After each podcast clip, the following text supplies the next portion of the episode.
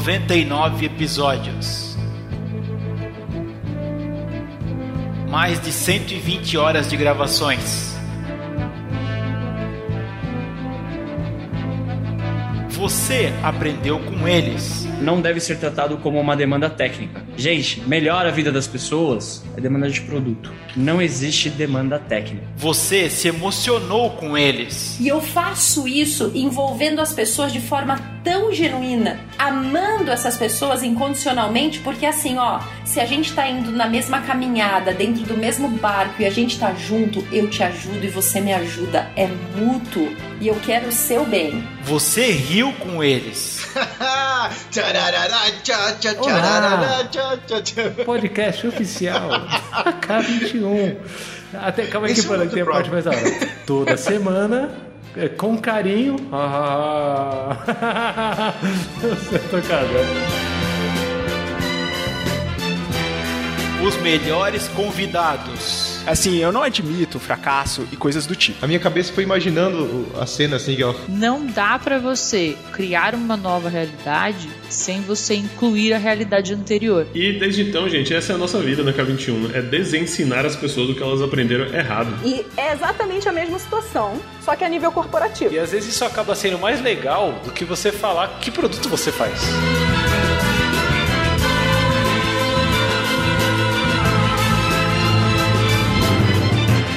K21 e Aerolitos orgulhosamente apresentam o evento principal do ano. Você foi preparado para este momento. Sejam bem-vindos ao Love the Problem número 100.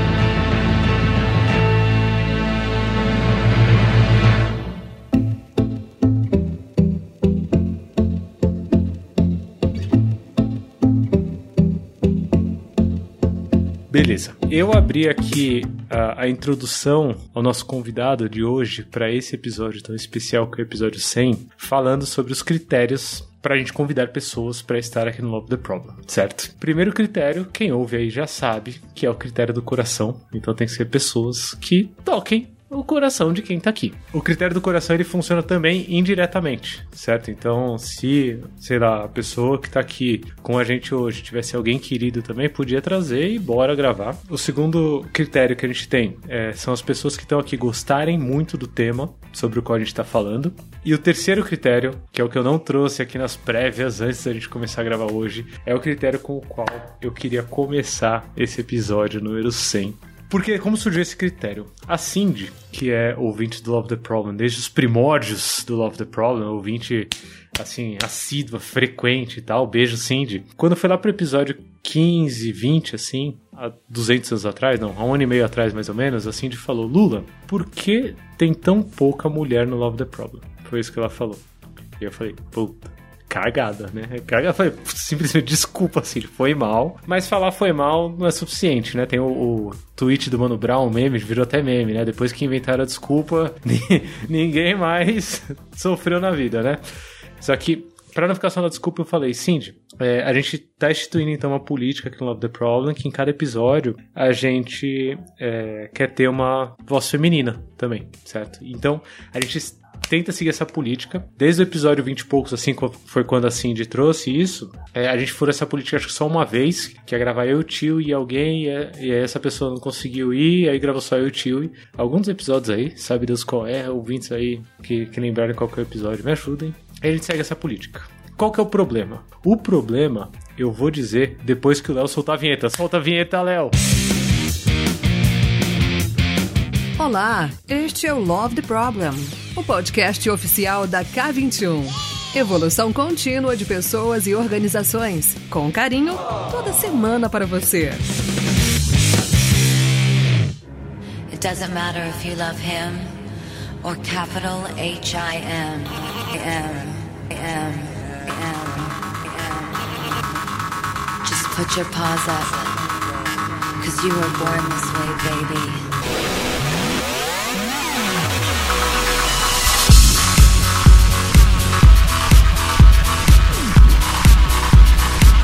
Dado tudo isso que a gente falou então na introdução, vou trazer aqui qual é o problema desse critério. O problema desse critério é que esse ano eu lendo Otto Scharmer, inclusive tá na minha mesa aqui, Otto Scharmer, livro da Teoria U, aqui. Logo nos primeiros capítulos ele traz é, um conceito que é o ponto cego. Então ele fala que a gente está olhando tão fixamente para o que é tangível, para o que a gente vê, para o que a gente observa no dia a dia, que a gente não enxerga outras coisas que estão ao redor. Então, quando a gente concebeu essa política de ter pelo menos a voz feminina, a gente conseguiu diminuir um pouco o nosso ponto cego quanto à questão do, do, do da presença feminina, né, do, do próprio feminismo é, no Love the Problem, mas o nosso ponto cego ele sempre vai existir, sempre vai ter algum outro ponto cego. E aí, esse ano, 2021, eu tive a, a oportunidade de abrir minha cabeça e conhecer muita coisa profunda conectada com a nossa sociedade e conectada com o trabalho que a gente faz é, na K21 ou o trabalho que a gente faz quando se propõe a transformar empresas, a transformar essa sociedade do trabalho, mas que geralmente para a maioria das pessoas passa em branco, fica invisível, né? Some. Que é, a partir do momento que eu falo de voz feminina e masculina, eu tô traçando uma binariedade, eu tô traçando é, dois polos e duas opções que exclui qualquer outro ser que não seja uma voz masculina, ou que não seja uma voz feminina, ou que não seja isso, ou não seja aquilo. Então é, é um pensamento em algum nível até que dogmático. O que me abriu os olhos para isso foi ter a oportunidade de trabalhar na K21 e agradeço muito a Samira, que foi quem convidou essa pessoa para estar na K21 com a gente. Foi trabalhar na K21 com o Bernardo. Então temos aqui Bernardo, Bernardo Gonzalez, Bernardo Gonzalez presente aqui com a gente. Bem-vindo, Bernardo Gonzalez, ao Love the Problem número 100, inclusive. Nossa, que da hora. muito bom, muito bom. Bem-vindo, Ber. E eu queria que você já puxasse, eu não vou nem te apresentar, eu queria que você já, já puxasse a partir da, da braba que eu lancei aqui logo na introdução. Uma brava. Qual é que é, porque a gente tá falando de transformação, né? O, o título desse episódio é Love the People, né? Que no final, tudo que a gente fala desde o primeiro episódio é sobre pessoas. No final, por mais que a gente fale de sistemas, mas é sobre pessoas. É, a K21 é uma empresa que tem no seu propósito transformar pessoas e organizações. É, como que isso se conecta a tudo que você vem é, mostrando é, pra gente é, na K21 e no mundo, assim, sobre esses pontos cegos dessa binariedade é, do mundo, de ou é masculino ou é feminino, ou é isso, ou é aquilo, ou tá aqui, ou tá lá, ou tá nessa caixa, ou tá naquela outra. Vou me apresentar, porque eu acho que essa apresentação, ela dá conta um pouco disso que você tá falando aí. É, eu sou o Bernardo, eu me reconheço como uma pessoa transmasculina, o que significa dizer que eu não sou um homem, né? Então, estejam atentas aí, não me identifico como um homem. E ser uma pessoa transmasculina, eu acho que é ocupar de alguma maneira, isso não é regra geral, tá? Como em nenhum outro movimento, como em nenhuma outra minoria, as pessoas têm compreensões diferentes sobre a sua própria identidade. Eu acho que faz parte desse processo, né? É, mas a minha identidade é uma mistura, né? Esse não ser homem, justamente porque eu carrego uma outra identidade, carreguei uma outra identidade durante 25 anos, que era a Bianca, que é a pessoa que eu fui antes de me tornar Bernardo. E acho que essas duas identidades compõem isso que eu tô chamando de é, transmasculinidade para mim, né? É, e é exclusiva da Bernardo, do Bernardo e da Bianca justamente porque é, não dá para apagar, né? Essa tentativa de apagar essa, essa história que você teve só porque agora você tem barba, né? Que, que nasce em função de injetar testosterona e que você muda seus documentos, você não altera essa realidade material de ter sido essas duas pessoas, né? E a outra parte disso é que o que me faz inclusive não me identificar com um homem, é que eu não tenho né, um órgão genital entendido como masculino, e isso faz com que a minha vivência seja totalmente diferente de um homem cisgênero, heterossexual, né? É, e que tem uma vivência única, exclusiva ali, se a gente pudesse dizer ali, uma, um fluxo, né? Um fluxo único,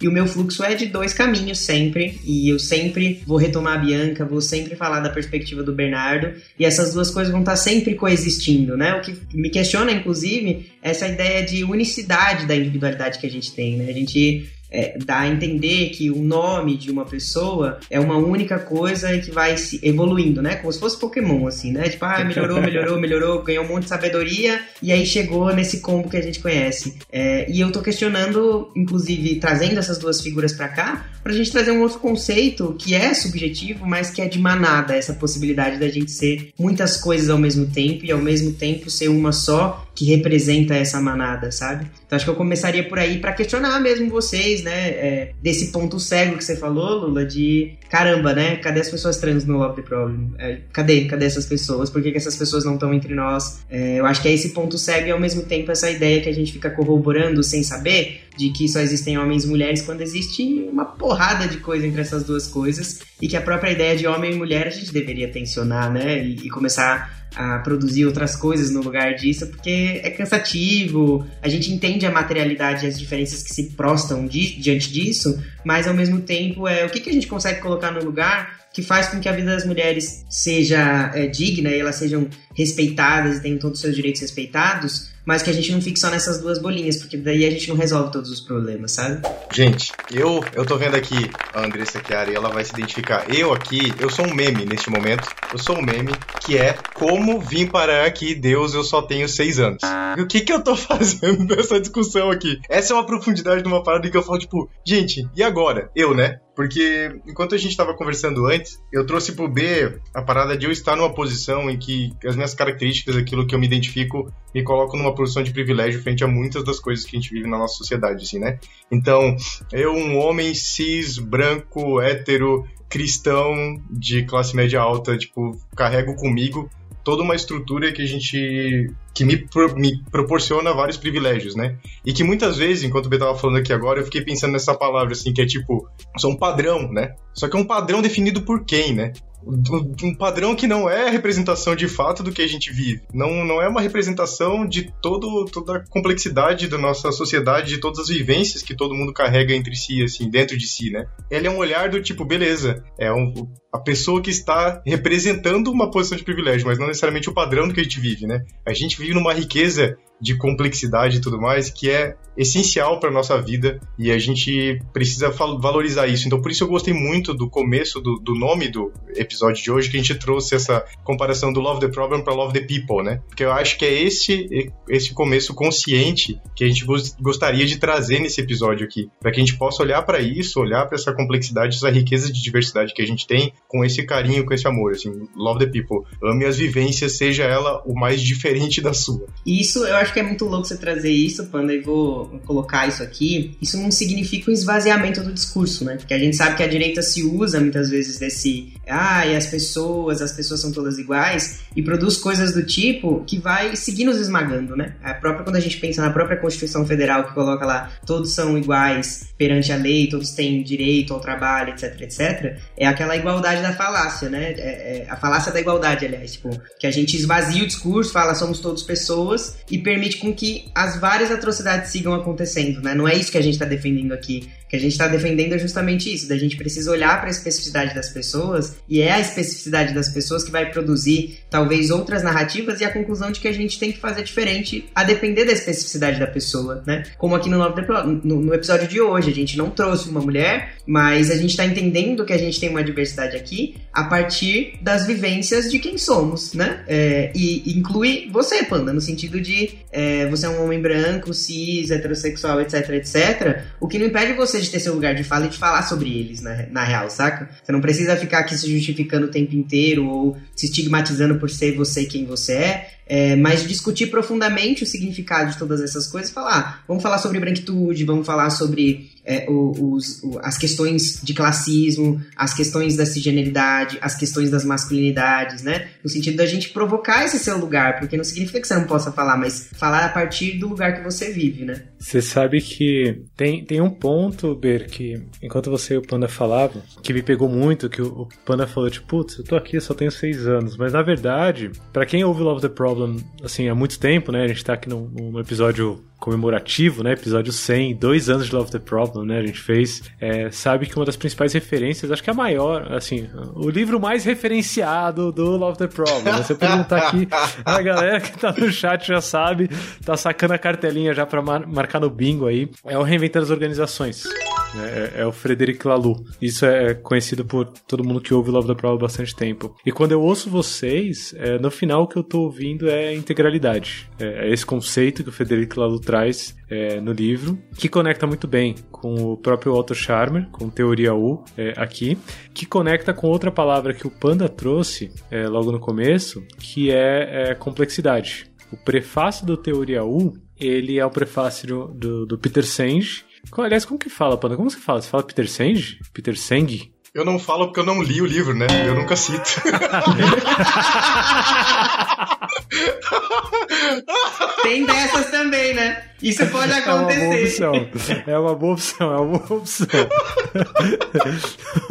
o prefácio desse livro que o Panda não leu, né? Do, do, do autor desse livro. Aliás, tá aqui, ó, autor de A Revolução Decisiva, não é o livro que eu conheço do Peter Senge, mas é, que a gente fala sobre sistemas complexos, né? A gente fala sobre complexidade, a gente fala sobre pensamento sistêmico, aí eu nunca leu, mas tá na prateleira, tá aí bonitinho, a quinta disciplina do Peter Senge. mas a gente fala sobre pensamento sistêmico, né? Que é a gente enxergar o todo mais do que simplesmente as partes. E aí o que eu mais ouço de prejudicial para isso tudo que a gente está trazendo é essa análise das partes, né? Quando eu falo de caixas, quando eu trago é, as duas caixas, né, masculino e feminino aqui e ali, a gente está falando de partes e a gente está tentando otimizar partes. Tem uma pergunta que rolou aqui no chat, né? Perguntando se isso, se, se esse tipo de coisa que a gente está comentando aqui são armadilhas do próprio sistema capitalista. Assim, lendo o Reinventando as Organizações, lendo o Frederico Laloux, eu consegui ter um insight assim interessante, que é um negócio que eu e o, e o Bernardo a gente conversa frequentemente, que é a gente não vai conseguir conectar é, as partes e conectar o todo se a gente é, não incluir o que a gente já tem. Então, eu não acho, e é um posicionamento muito meu pessoal, mas eu não acho que a gente negando o que a gente tem hoje, que a gente vai conseguir transcender. Eu acho que a gente entendendo o que a gente tem hoje, entendendo como esse sistema complexo, né, e aí passa por esse sistema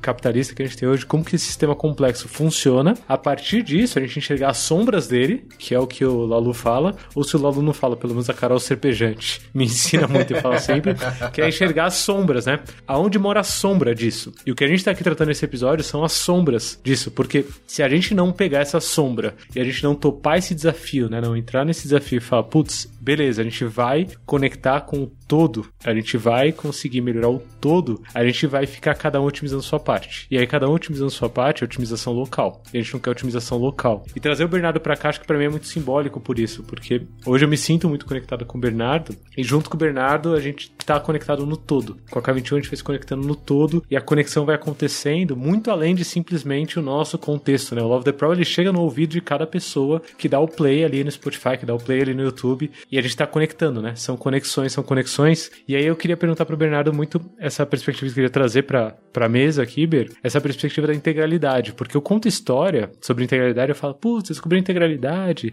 e antes eu era Luiz Rodrigues, que trabalhava pra banco, camiseta social, pau, topetinho, não sei o que, e hoje eu sou o eu tô aqui de dread, e trabalho com a camiseta que eu quero, né, cara? Camiseta que eu quero, e pá, dos fãs e tal. Como te bate esse lance de integralidade, Ber, dado toda a sua experiência, assim, é, nessa conexão com o todo, que não é um todo amigável, né? Que não é um todo tranquilo, que não é um todo saudável, assim. Como que se dá essa sua conexão com o todo, essa conexão de você com você mesmo de você com o outro?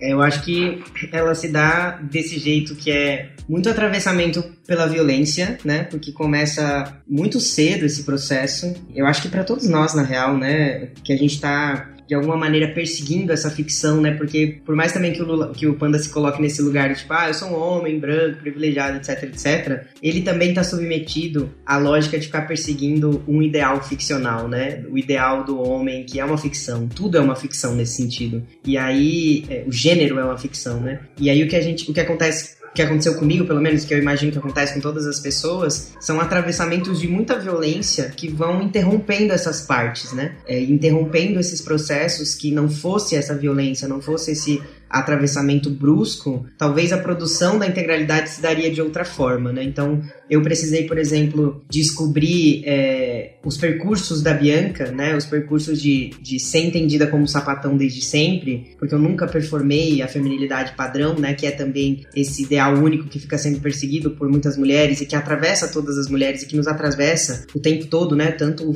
o- o ficcional masculino como o ficcional feminino atravessa a gente de várias formas. É, a Bianca precisou descobrir uma série de coisas sobre ser sapatão, sobre reconhecer essa integralidade, sofrer também várias perdas durante o processo, até que finalmente, tipo, e com muita dificuldade, tá? Não é que é um processo assim também linear, ele não se dá de forma linear, ele, ele é um- uma espiral mesmo, né? E aí o Bernardo aparece como essa figura que de alguma maneira também reivindica alguma coisa, reivindica uma parte que faltava, né? Bem nesse rolê da parte que falta. E ao mesmo tempo, nesse processo de reivindicação, começa a se questionar se ele era legítimo o suficiente, né? Durante um pedaço da minha transição, eu fiquei ali questionando muita coisa se eu tinha feito a coisa certa. Porque está remando contra uma maré tão forte, tão forte, é, e o nosso nome, né, essa coisa que você fala, né, Lula, o seu nome, você é o Lula, como eu era a Bianca, é, passa a ser uma coisa muito importante, né? Quando eu assumi o Bernardo e as pessoas começavam a me chamar de Bernardo, eu fiquei tipo, meu, que bosta foi que eu fiz no meio do caminho? O que, que aconteceu aqui? Por que, que eu fiz isso? Meu Deus, que surto, que pânico coletivo, assim, sabe? É, porque eu não tinha significado no mundo, né? A existência do Bernardo era só um nome, e aí que eu passei a reconhecer a importância, é, de alguma maneira, de reconhecer essa história que passou e construir passo a passo, paulatinamente, o Bernardo, né? É, e conectando essas partes que faltavam e de conectar no sentido de, não sei se exatamente a conexão de todas essas partes vai produzir o todo, porque eu acho que o todo também é produto desse processo de conexão, mas ao mesmo tempo de se ir se percebendo à medida que conecta e produzindo naturalmente outra coisa, eu acho que é por aí, assim, sabe? E aí, essa configuração que as pessoas veem hoje de quem é o Bernardo, é muito isso, assim, é muito de todos esses processos de muita violência, mas também de muitas narrativas de alegria, assim, porque as pessoas trans não são só feitas de dor, né? É, a gente também passa por muitas coisas positivas e bonitas, esse processo de se autodescobrir, esse processo de caraca, velho, eu não gosto disso, eu gosto daquilo, a ideia de amor próprio também, eu acho que é um negócio muito interessante também quando a gente coloca isso pro jogo, e que as pessoas trans necessariamente, necessariamente vão precisar passar por esse processo, como eu acho que todas as outras deveriam passar, porque a gente passa por tanta violência, tanta violência, que ou só sobra você fazendo uma outra leitura de você, ou então o mundo vai te esmagar de fato, assim, sabe? É, e aí é um processo de muito amor, de muita compreensão de si mesmo, e de que no final tá tudo bem, assim, sabe? Tipo, o que não deu certo tá tudo bem, o que deu certo tá tudo bem, é, e é o teu processo, ele é único, ele é exclusivo. E eu gosto muito de lembrar de um livro, né, que fala sobre terapia também, mas ele tem um nome que me conecta muito com, com essa ideia do que é o Bernardo, né? Que é não apresse o rio, ele corre sozinho, né? Às vezes a gente fica nesse processo de apressar o rio, e o rio tem um processo único, exclusivo ali de, de, é, de quantidade, de vazão, né? Hora ele tá com uma vazão menor, hora ele tá com uma vazão enorme, é rápido, é, é, é demorado, né? Quando a gente pensa na cachoeira, assim, né? Tá lá sem vazão nenhuma, de repente em segundos o negócio tá inundado e tal. É, e eu acho que a gente é muito isso, assim, o processo de, de, integralidade me parece, me atravessa desse jeito, sabe? De, de ser muitas coisas e ao mesmo tempo ter noção dessa unicidade, e é isso que compõe o Bernardo, sabe?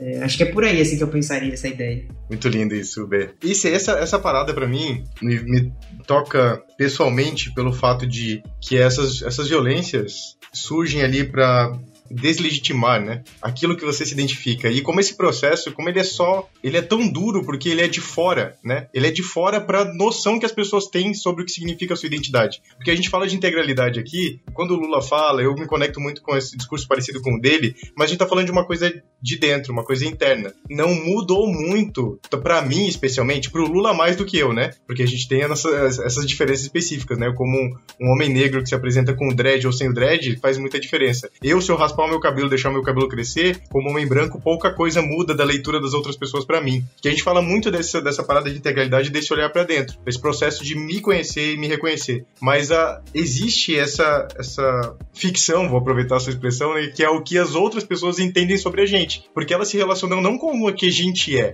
elas se relacionam com a ideia que elas têm de quem a gente é. E aí existe um espaço maluco, né?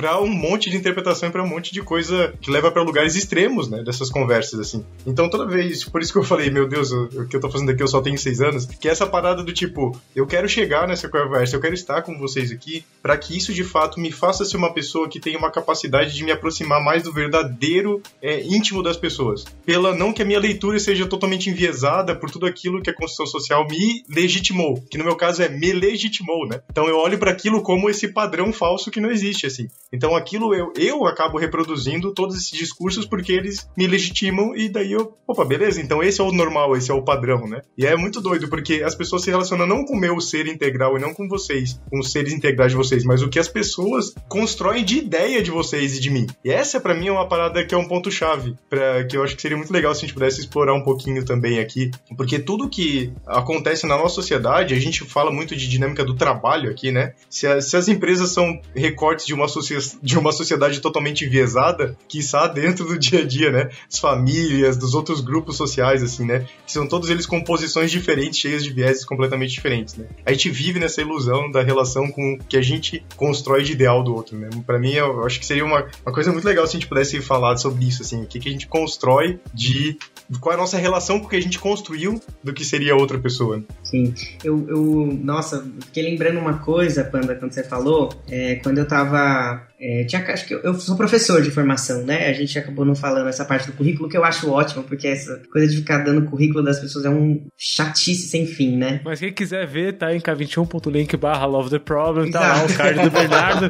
Deixe feedbacks pra ele, inclusive. Pois é, né? A gente ainda tem que lidar com essa coisa, mas eu detesto trazer currículo, as coisas que você já fez na vida, porque dá a sensação que. já dá uma sensação de importância também ficcional, assim, sabe? Porque não, né? Ninguém é importante, a gente é um grãozinho minúsculo diante da complexidade desse universo, que é o que a gente conhece, porque podem existir outros universos possíveis, né? Mas eu, você foi falando, eu fui lembrando de uma história muito interessante e que eu acho que conecta muito com esse papo da integralidade, que é quando eu tava lá no comecinho da transição, né, e eu demorei um tempo para começar a usar a testosterona, é porque eu queria entender mesmo isso, né? Eu já tinha assumido uma identidade assim, quase que repentina, que era uma coisa que faltava e eu precisava muito, Aí eu passei por esse processo de tipo, putz, meu, fiz merda, e agora como é que eu volto atrás? Como é que eu volto a ser a Bianca e tal? É, e eu precisava só desse processo mesmo, de esperar o tempo acontecer, porque naturalmente o Bernardo ia nascer, né? Acho que o processo de transição das pessoas é eu, eu tava de alguma maneira enlutado por ter perdido a Bianca e muito renovado por ter gerido o Bernardo, assim, né? Tipo, de ter tido esse processo de gerar a mim mesmo, assim, né? Um negócio super é, louco de dizer, mas é exatamente isso que aconteceu. A identidade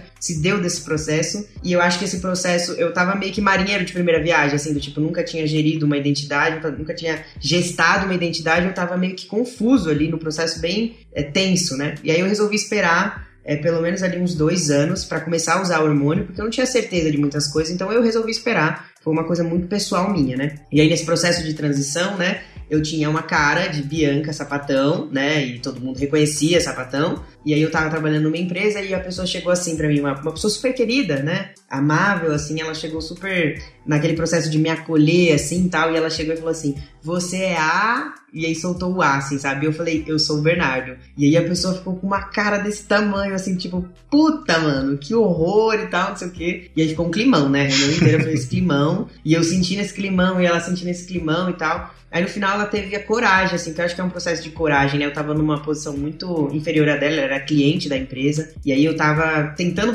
pensar um jeito de. bolar um jeito de explicar para ela, né, que tava tudo bem, mas que de algum jeito. para ela se rever, se revisitar, nesse sentido de. não vai identificando as pessoas antes delas dizerem quem elas são, porque você pode quebrar a cara, né? E aí não vai ser gostoso para você, mas eu tava nesse processo de como dizer isso pra uma pessoa que é entendida dentro de uma empresa como cliente, né? E que é aquela coisa que a gente aprende a vida inteira, né? O cliente tem que estar tá certo. E eu numa posição, tipo, completamente ali vulnerável, né? Sem nenhuma segurança psicológica para abordar esse assunto. E aí ela teve a coragem de falar, putz, ali, acho que eu errei, né? E me desculpa, a gente fica.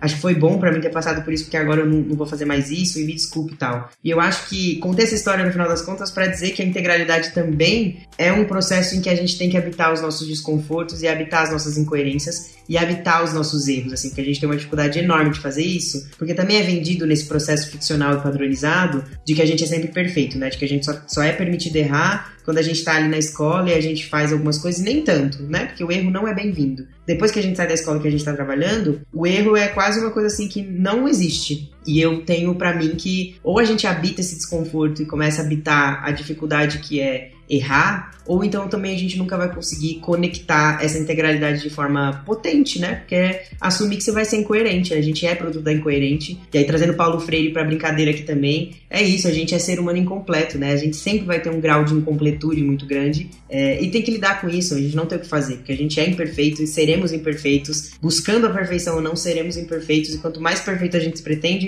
mais incompleta a gente se apresenta, né? E é, acho que o momento que eu, de alguma maneira, consegui me conectar com essa incoerência e habitar essa incoerência, assim, de não ver problema nisso e de ser questionado nisso, e tá tudo bem no final, sabe? O mundo ainda te cobra, Ber, dessa perfeição, é... porque o que, que eu penso, né? Vou trazer minha experiência. É, é, é, um paralelo, mas felizmente é um paralelo que hoje já tá até muito mais confortável para mim. O paralelo que eu faço é, eu enquanto uma pessoa negra, eu, quando, quando eu tava na escola, assim, acho que isso eu nunca falei nem Love the Problem, né? Quase um papo intimista aqui, como se, se fosse ouvir só nós três, assim, né? Como se a gente tivesse ouvido.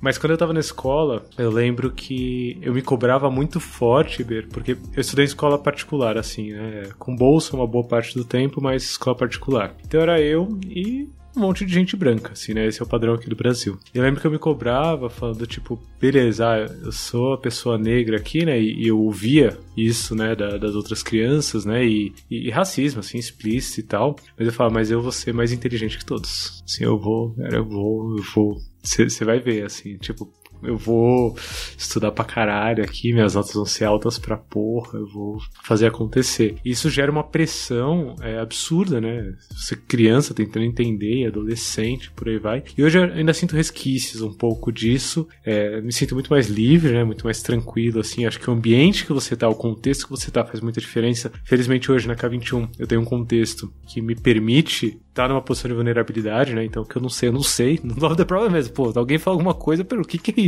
Me explica, não sei. E, e, beleza. Pô, não, isso daí eu não vou estudar. Nem me interessa estudar. Tipo, se eu precisar, eu te chamo, sabe? Mas você sente que a sociedade. Porque, assim, a questão é, da negritude, ela tá muito mais latente hoje, né? Assim, tem, tem o caso lá da, da da moça daquele grande banco que fez IPO recentemente, que tava lá no Roda Viva, pisou na bola, bum, né? Tipo, explodiu. Dia seguinte tava sendo cobrada. E o mais engraçado é que ela nem sabe, tipo, na hora assim você vê que ela nem percebeu que pisou na bola, mas no dia seguinte tava lá, tipo, todo o peso social em cima dela e uma cobrança interna, até vindo ali, que agora se manifesta de uma forma bem bonita. Ainda capitaneada pelo mercado, assim, e beleza, né? A sociedade que a gente vive, mas já tem o peso da cobrança, né? Eu não me sinto só, né? Eu não me sinto nesse movimento do tipo, não é mais o Lula tendo que ser isso, ser aquilo, estudar isso, estudar aquilo, parecer isso ou parecer aquilo, né? Tem todo o movimento, né? É, a conexão tá gerada. Para você, como que funciona essa pressão da sociedade e essa pressão de você com você mesmo, dado o contexto em que, em 100 episódios de Love the Problem, é, esse é o primeiro que tem uma pessoa trans, sabe? Essa invisibilidade, é esse ponto cego que opera na maioria das empresas e ainda com uma resistência gigante, assim. Como que você sente esse peso, assim, no seu dia a dia? Nossa, ele é uma coisa brutal mesmo, né? Porque você trouxe esse exemplo da escola e eu acho que eu me sinto um pouco assim também, Lula. Porque a gente tem que sempre. É, muito Mano Brown, né? É, para você ser preto, você tem que ser 5, 6 mil vezes melhor. E para ser trans é o mesmo processo, né? A gente também tem que ficar provando o tempo inteiro, e aí a gente descobre essa estrutura como muitas vezes, nossa, tipo, você fala super bem, né? É, tipo, isso acontece invariavelmente, assim, caraca, você fala muito bem, né? Como se fosse uma grande novidade pessoas trans falando bem, né? E essa, é, eu acho que as pessoas nem se percebem fazendo isso, mas elas fazem isso, isso o tempo todo, né? E que reforça esse estigma de que, tipo, ah, é, a gente tá. As pessoas estão acostumadas a ver, ouvir e saber de estatística que as pessoas trans estão submetidas a muita vulnerabilidade, o que não deixa de ser mentira. Mas é, esse estereótipo que a gente fica perseguindo de que todas as pessoas trans só têm narrativas de dor, só têm coisas ruins ou negativas para contar, é também parte desse processo que vai contar quem são as pessoas trans, né? É, e aí, é, por outro lado, eu acho que isso é uma coisa, né, de ficar tentando sempre escapar, de operar pela raiva mesmo, né, que você tem do sistema, que você fala, meu, eu quero ser muito melhor que isso,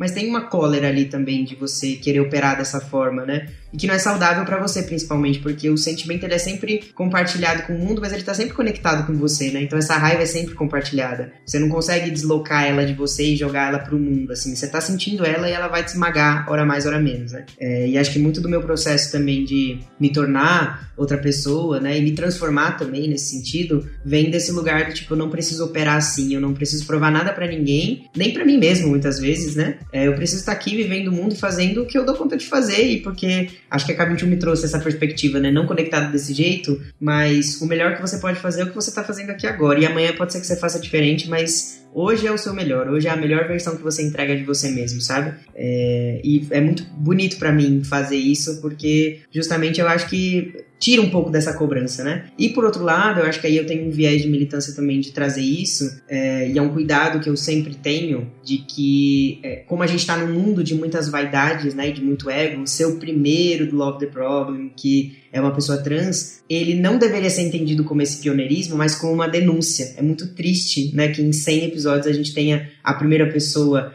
é, participando é, publicamente, né, uma pessoa trans, porque é aquela coisa também, né, é a primeira pessoa pública que a gente acha que é trans, porque a gente não sabe das outras pessoas que passaram por aqui se elas são cis ou não, né, pode ser que não, né, só a gente, ela só não anunciou isso, e por alguma razão também não se anuncia, é, mas eu acho que muito mais do que essa ideia de abrir fronteiras, né, de ser pioneiro de alguma coisa, porque eu sempre desconfio de pioneirismos de todos os jeitos, né, porque eu acho que é isso, assim, não sei, não sei o que, que veio antes de mim para me identificar como pioneiro mais uma denúncia do tipo, por que será que essas pessoas antes de mim não estão se anunciando trans se é que elas são? E por que será que isso está acontecendo só agora, né? O que faz com que esse movimento social e, e uma e um conteúdo de ponta aqui, né? Se a gente for parar pra pensar, assim, são pessoas que estão transformando o mundo. O que faz com que vocês, que estão super atentos a isso, não tenham pensado nisso antes, né? É, que caminhos é esse que a gente está desbravando ou tentando entender aqui é, para transformar o mundo e incluir mais pessoas, é, que até agora, até o 100 não aconteceu. Né? Então acho que é, é assim que, que me atravessa essa pressão e é assim que eu prefiro ler, porque o contrário também é isso, é puro ego e pura vaidade, né? Daí eu colocar lá na minha bio que eu sou o primeiro, a, a primeira, a pessoa trans, primeiro trans masculino a participar de um episódio do Love the Problem, sabe? Tipo, e não é por aí que a gente tem que ir. Eu vejo esse movimento acontecendo o tempo inteiro, quando, por exemplo, a gente tem candidaturas de pessoas trans, né? Ao invés de ir pro lugar da denúncia, ir pro lugar do tipo, por que, que isso tá acontecendo nesse movimento, a gente prefere exaltar e super exaltar aquela individualidade, né? E eu tenho muitos problemas com individualidade porque eu acho que ninguém é nada sozinho, né? A gente não aprende nada sozinho, a gente não faz nada sozinho, a gente não é nada sozinho. A gente é porque nós somos, né? É, e aí faço uma, uma menção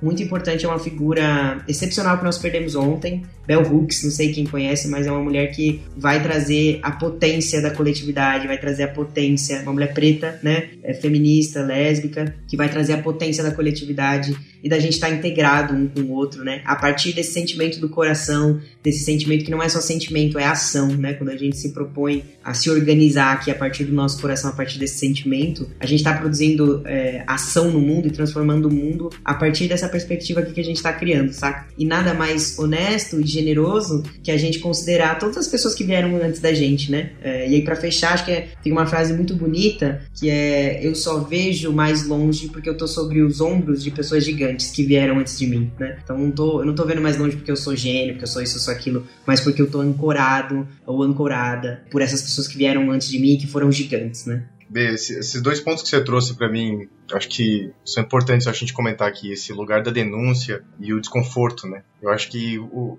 o Lula abriu esse episódio falando de um olhar de consciência sobre um desconforto que surgiu e que a gente abraçou esse desconforto e essa denúncia, né? Quando a Cindy, a Cindy levanta a bandeira, mesmo ela sendo nossa amiga, e falando isso com todo jeitinho, né? Tá aqui o negócio, essa é a denúncia, né? E aí, o que a gente vai fazer com isso? A gente podia simplesmente pegar o discurso hegemônico do, do padrão e esconder isso, esquecer que a gente não sabe lidar com isso, ou a gente pode pegar esse desconforto e tornar esse desconforto uma alavanca pra gente falar disso abertamente, né? E aqui eu acho que nós da K21 nunca nos permitimos a, nos abrir para esse desconforto até um pouco tempo atrás. É, existe aquela, aquela insegurança de, beleza, eu vou falar de um tema agora, mas eu tenho telhado de vidro, né? E eu não sei lidar com o desconforto de aceitar e ter que admitir isso, simplesmente. Que é tipo, sim, a gente não sabia falar sobre isso até a chegada do Bernardo, até a criação do nosso grupo de diversidade lá dentro do, da K21, o começo dessa conversa lá no Telegram, que tinha um, um grupinho, um punhado de pessoas e que agora já tem um grupo mais ativo e que, que faz esse desconforto se manter ativo no nosso dia a dia, assim, né? E é assim, é, para mim, essa, essa é uma característica bem evidente do desconforto. E foi assim que eu pedi pra você, né? A gente, antes de, de começar aqui, eu falei pro bebê, eu vou falar alguma merda, com certeza. Né? Eu sei que a minha vivência não, não, não me permite ter sei lá, um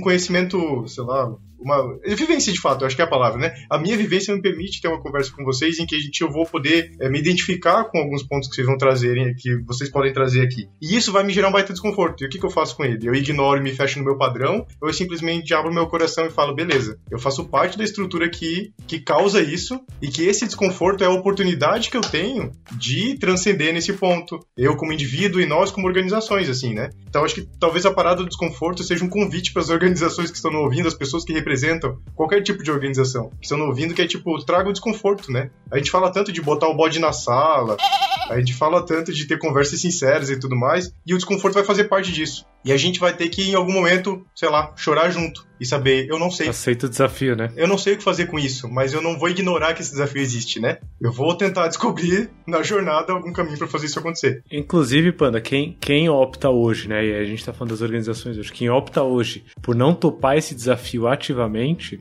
vai em algum momento passivamente ter que lidar com ele. E você vai estar muito mais despreparado. Porque o mundo está mudando, né? O mundo está indo. É, é, exemplo aqui que eu falei da, da, da diretora do, do, de um grande banco que estava no meio do Roda Viva. Por que, que ela teve que lidar com esse desafio ali naquele momento? Porque ela não topou antes o suficiente para conseguir aprender a tempo para estar tá preparada. Então, se level, por exemplo, que Love the Problem, né? É média gestão, alta gestão, quem tem é, é, algum tipo de poder dentro da organização, ou você topa o desafio de passar por esse desconforto desconforto agora, ativamente, conscientemente, pedindo licença como o Panda faz, como eu faço, ou você vai ser pego de surpresa em algum momento e vai sair merda, porque eu não tô preparado, sabe? Eu descobri esse ponto cego um ano, um ano e meio atrás, sei lá, sabe? Pouquíssimo tempo atrás. Mas aí falando sobre desafios, aproveitando o gancho aqui, tem um desafio, Ber, que eu já conversei com você, mas não tava gravando, né? Assim, mas que eu, como tá gravando agora, eu quero trazer pra mesa que é, é um negócio que eu sempre tive muito pavor pavor, assim, eu sempre tive muito medo, que é com essas questões sociais ficando mais latente nesse mundo complexo que tá mudando e cada vez mais diverso, né? Diversidade é uma,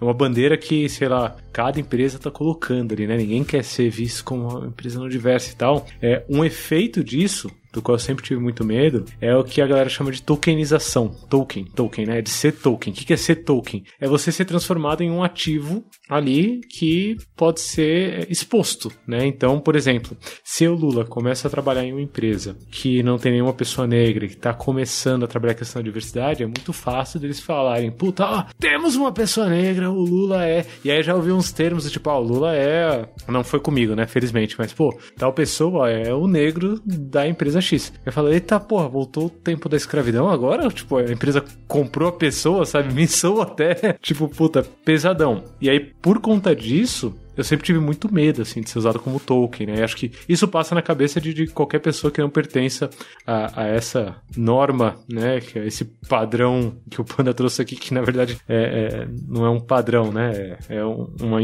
imposição do, do, poder na sociedade. Eu sempre tive muito pavor É um discurso, disso. né? É um discurso. É um discurso, praticamente. É um discurso é, de dominação, né? Assim, no final. É isso. Isso, eu, eu, enquanto uma pessoa negra, né? Penso nisso e, cara, a situação tá muito mais latente as discussões sobre isso isso. Você enquanto uma pessoa trans. Inclusive, botar o bode na sala aqui, né? Você é uma pessoa trans que está sendo convidada para esse episódio, centésimo episódio e tal, por ser uma pessoa trans e trazer suas experiências e tal. Como você lida com esse negócio de ser transformado em um ativo, né? Se transformado em, ó, a pessoa trans com quem eu aprendo e pai e tudo mais. Como que você lida com isso no dia a dia? Porque tem as duas perspectivas. Tem da perspectiva eu com medo de sofrer, só que eu da perspectiva de eu fazendo também, né? Ali do outro lado, né? Como você lida com isso, com essa questão?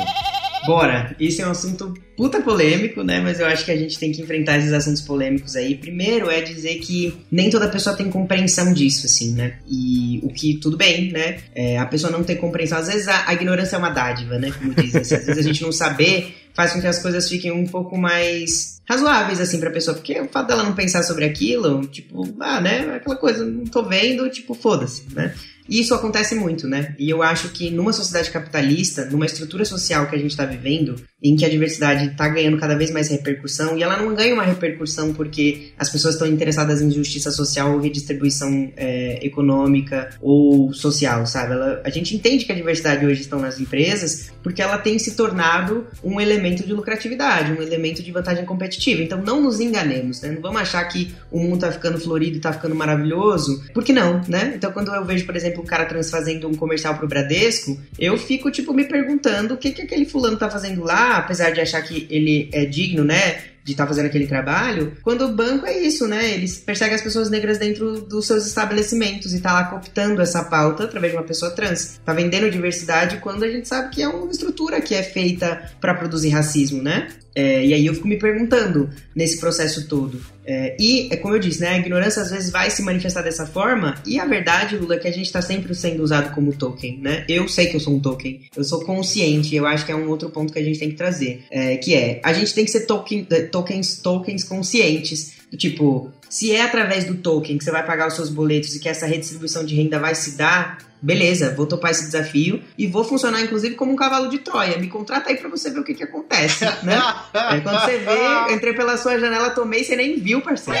É isso, assim, sabe? Demais, Tomei, você nem viu. Então, beleza, eu tô consciente de que você vai me usar como uma pessoa trans que tá dentro da sua organização e pode usar, mas quando você perceber, eu já te dei uma volta e você nem viu, assim, sacou? E é nesse sentido que eu acho que tem muita gente token sendo usada por pessoas brancas, por pessoas cisgênero, por pessoas classe média, com essa perspectiva. O que, que eu posso fazer aqui sendo usado como token que vai fazer com que a distribuição de renda aconteça, com que esse lucro que, essa empresa está tá produzindo seja efetivamente é, disparado na ponta, né? E a gente transformar algumas vidas ali diante dessa, desse uso mesmo do token. Porque outra alternativa eu não sei se é possível, assim. A gente não. Eu, eu tinha há, muitos anos atrás a ideia de que a gente ia transformar o mundo e que ia, ia fazer a revolução. E essa revolução era uma revolução muito simples também, muito colérica, né? Eu, por mim, colocava todos os homens brancos na parede, matava todo mundo e vamos fazer a sociedade de novo, né? Só que isso não resolve nada. Por que não resolve nada? Porque a gente é ser humano, né? A gente traz um monte de besteira e não significa que os homens brancos não podem ser nossos aliados, assim, que eu acho que a gente tem que ter as nossas pessoas aliadas e nossas pessoas de estimação mesmo, né? O mesmo processo que ele faz com a gente, a gente pode fazer com eles. Eu tenho tenho vários tokens homens brancos que eu uso invariavelmente, porque eu sei que às vezes ele vai ser minha porta de entrada para várias coisas, então eu vou lá nele mesmo e vou falar, e aí? Agora você vai ter que ser um aliado, porque, né, você não quer ser aliado, então vamos usar essa palavra do jeito que ela deveria ser usada, né? E aí pede dinheiro, e aí pede sim influência, pede, pede contatos, né? É de dar a volta, do tipo, ah, você tá me usando, eu vou te usar também, e aí pelo menos a, a, relação está explícita, né? Já que você quer ser o aliado e eu sou sua pessoa trans de estimação, então você também é minha pessoa cis de estimação, e vamos, vamos construir esse negócio aqui, porque é sempre um processo de negociação, né, Lula? Dentro de um sistema capitalista, a gente tá sempre em negociação, a gente tá sempre estabelecendo negociações. A questão é, que tipo de negociação você faz? Você faz uma negociação em que você vai ser exposto e vai ser, e ficar exposto, só exposto, não vai expor outra pessoa, ou você faz uma negociação em que essa pessoa é convidada a ser exposta também. Porque daí eu acho que a gente muda um pouco a figura, a gente muda um pouco o cenário, e é como eu tenho trabalhado hoje, assim, né? Então eu, eu tenho boas relações com muitas pessoas, e admito, inclusive, que as pessoas falem milhares de bobagens, e tudo bem, é, partindo desse pressuposto de que eu vou falar assim, ó, oh, isso é uma bobagem, deixa eu te explicar aqui mais ou menos o que isso é uma bobagem, mas assim, vida que segue, você continua sendo essa pessoa, não vai precisar se estigmatizar, né, se chicotear, eu sou uma péssima pessoa, eu sou horroroso. Não, velho, você cometeu um erro aqui, foi corrigido, espero que se você cometer de novo, tenha alguém para te corrigir e vida que segue, né? Porque também, é, se a gente fica caindo nesse limbo da fragilidade, tudo vai ser um tema frágil, tudo vai ser um drama, tipo, é complicado, entende? E, e eu acho que às vezes a gente cai num limbo também e, e incorre em erros, porque a gente tem mesmo essa dificuldade de imaturidade mesmo, né? Sabedoria para lidar com os temas e entender que não é pessoal, né? A gente tá falando sempre de estrutura, não é sobre a individualidade do Panda, a individualidade do, do Lula, a gente tá sempre falando de estrutura. E se a gente tá falando de estrutura, não tem sentido você trazer é, suas questões individuais, individuais pro jogo, né? Não tem como você ficar se tratando individualmente quando a gente tá sempre falando de estrutura. E é esse meu ponto, assim, porque quando a gente tá falando de estrutura, não tem espaço para fragilidade nem culpa, né? É, porque a culpa é esse, essa coisa cristã, essa coisa meio chatinha, que aí a gente tem que ficar acolhendo a pessoa, porque a pessoa começa a chorar, e você faz o quê, né? Continua massacrando a pessoa? Não, você vai acolher, né? É, mas quando a gente sai desse lugar da culpa e trata a nossa culpa lá na terapia, porque é o lugar onde ela deveria ser tratada, não em discussões políticas, não em discussões em que a gente está tentando transformar as pessoas, é, a gente tem potência, a gente tem insumo para conseguir transformar de fato, sabe? É, e o que eu sinto muitas vezes é que a gente não tem essa maturidade, não tem é, essa, essa dinâmica mesmo de tratar essas questões, né? E aí a gente sempre esbarra naquilo que a gente acha que a gente sabe, sempre esbarra num lugar perigoso, muitas vezes de um tá falando sobre estrutura, o outro tá falando sobre individualidade, e aí não dá match, né? Aí não produz nada. Produz só a gente se engalfinhando é, e, e, e porque não tá com o objetivo compartilhado. Aprendi isso esses dias e tô nessa pegada aí de tipo, cara, o nosso objetivo compartilhado é transformar o mundo. Então tá, então a gente vai colocar algumas questões aqui para jogo, entenda você ou não, e leve suas culpas lá pra terapia. Não, não, não fique se estigmatizando aqui por ser você quem você é, porque isso é improdutivo para todo mundo, né? Quando você assume o que você é e fala a partir daquilo que você sabe que você é, e mesmo se você for um homem branco cis heterossexual, fale a partir dessa perspectiva. Fale como é ser um homem branco cis heterossexual e o privilégio que você goza. Como eu, por exemplo, eu vou tangibilizar um pouco pra gente entender essa brincadeira, né? Antes da transição e antes de ter esse estereótipo, né? É, para vocês não acharem também que eu não, não, me farto muitas vezes dessa, desse estereótipo, né? Da ficção. Antes da transição, o que acontecia comigo é que invariavelmente eu era seguida, né? É, e fui seguido, assim, ainda ali no começo da transição, fui seguido muitas vezes, né? Por um único objetivo, né? O negócio se chama estupro corretivo. Acham, né, no mundo, como parte dessa ficção, de que me corrigir enquanto sapatão é eu precisar conhecer um homem de verdade aí, né? E aí é o que a gente vai conhecer no mundo como estupro corretivo. Fui seguido inúmeras vezes. Então a rua, para mim, embora é, eu não sofra mais disso, sempre foi um lugar muito violento, que eu ficava sempre muito atenta, muito assim, né? Tipo, meu, o que, que tá me olhando, o que, que tá me olhando, o que, que tá me olhando, quase num esquema meio persecutório, sabe? Mas como um mecanismo de, de defesa. Atualmente isso não, não acontece mais, e é curioso que não aconteça, porque hoje eu sou lido como um homem branco cis hétero. Então eu ando na rua com um conforto implacável, assim, nada me acontece, Lula.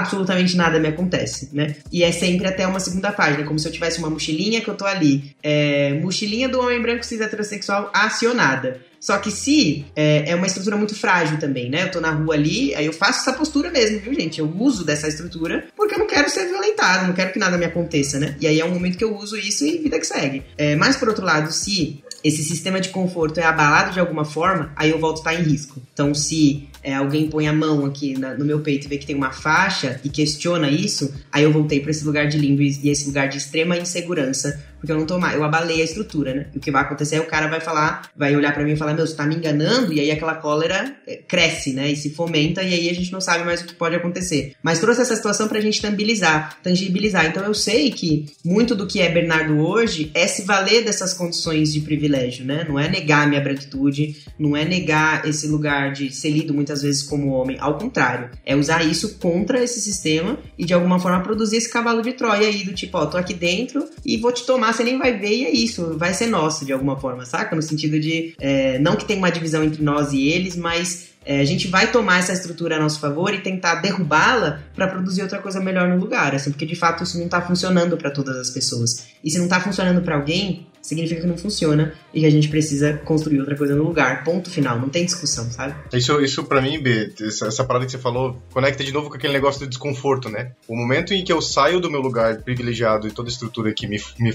me é, fortalece, né? Nessa estrutura corrompida que a gente tem, a partir do momento em que eu sinto desconforto, é o que pode gerar o gatilho para mim é, tomar ações conscientes para tentar apoiar na resolução de algumas dessas coisas, né? Porque eu, nessa minha vivência, isso não aparece. Então, a partir do momento em que eu aceito esse desconforto, e aqui eu volto para o chamado desconforto para as pessoas e para as organizações, para trazerem pessoas com vivências diferentes da sua, para sua, para sua roda, para sua conversa, para ouvir essas pessoas, exatamente para que você pegue esse desconforto como uma alavanca, uma alavanca para fazer a transformação de fato. Se a gente está aqui para falar de transformação, essa transformação tem que ser motivada por algum lugar e que esse desconforto seja o sinal que você precisa para encontrar uma oportunidade de, do seu ponto de, do seu lugar de privilégio, mudar essa estrutura, porque é a estrutura. Não tem jeito, não dá para negar isso, né, B? O B trouxe nesse fenômeno finalzinho é exatamente isso, é a estrutura. Não tem como negar isso. Então o que, que a gente faz? Fazer um curso de hacking cultural para fazer alguma coisa sobre ah, como a gente trabalha aqui? Não, véio, vamos fazer um hacking cultural para dar voz para as pessoas que precisam de voz, sabe? Para ceder o espaço. Se eu, como homem branco, preciso subir no palco, que seja para ceder o microfone para alguém. Sim. Entende? Se é para garantir que essa estrutura vai ser derrubada dessa forma, assim.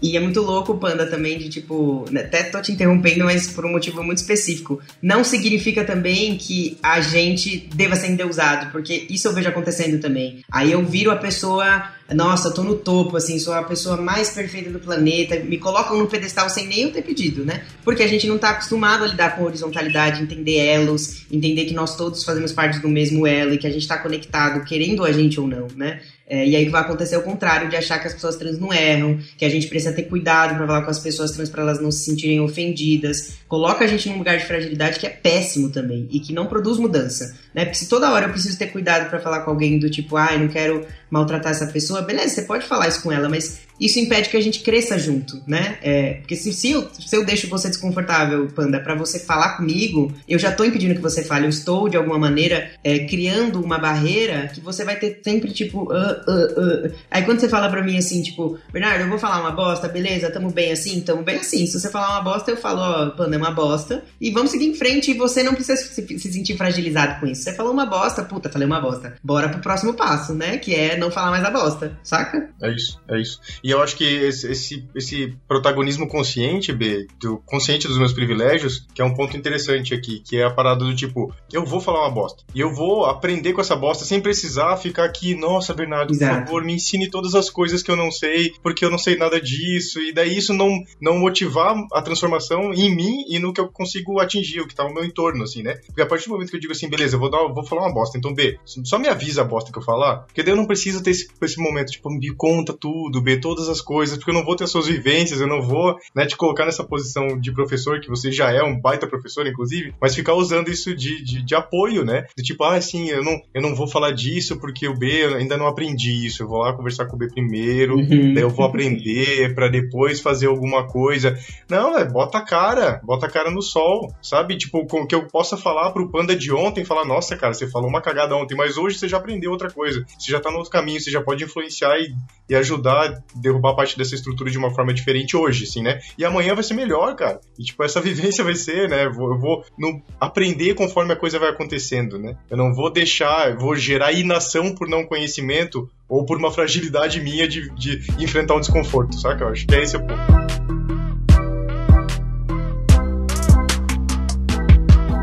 Eu preciso dizer que, que esse é um resumo muito bom de 99 episódios do Love the Problem, sabe? É, é, é, muito aspecto, é, é desde o aspecto de vulnerabilidade, comunicação não violenta, é, liderança espiritual, né? Um belo capítulo. Tem esses aspectos mais subjetivos que a gente traz em muito, em muito episódio. Tem um aspecto mais objetivo, que é o próprio aspecto é, do financeiro da coisa e como fazer a coisa crescer. E tem o meu favorito de todos, que é o aspecto sistêmico, né? Assim, no final. É, esse lance que o Bernardo trouxe de é, não, não, não procurar culpados específicos para massacrar e tal, e muito mais entender as estruturas que levam a isso, é pensamento sistêmico purinho, purinho, uhum. assim. Isso daí é frase de Donella Meadows, assim, é pensamento sistêmico. Quem pensa sistemicamente não vai procurar culpado, vai, vai, procurar as alavancas que a gente precisa mudar para começar a mudar a estrutura. Essas alavancas no final são políticas, né? Mudança de políticas, mudança do sistema para o sistema começar a, a, fluir rumo ao novo propósito, sendo que propósito é o que o sistema faz, né? E não o que ele deveria fazer, teoricamente. E eu já vou emendar isso no ponto que a atenção criativa, acho que o Panda chegou uma hora aí a falar do tipo, putz, é, tem que ter uma provocação que te mostre que o ideal é diferente do atual atual, né? Tem que ter essa diferença. E isso é o que a gente define como tensão criativa, que é o que puxa a realidade atual para o futuro que a gente deseja. E aí a gente teve aqui no, no, no chat é, uma pergunta da, da Jéssica, acho que foi da Jéssica, que é: e essas, esses movimentos de diversidade, Beira, é uma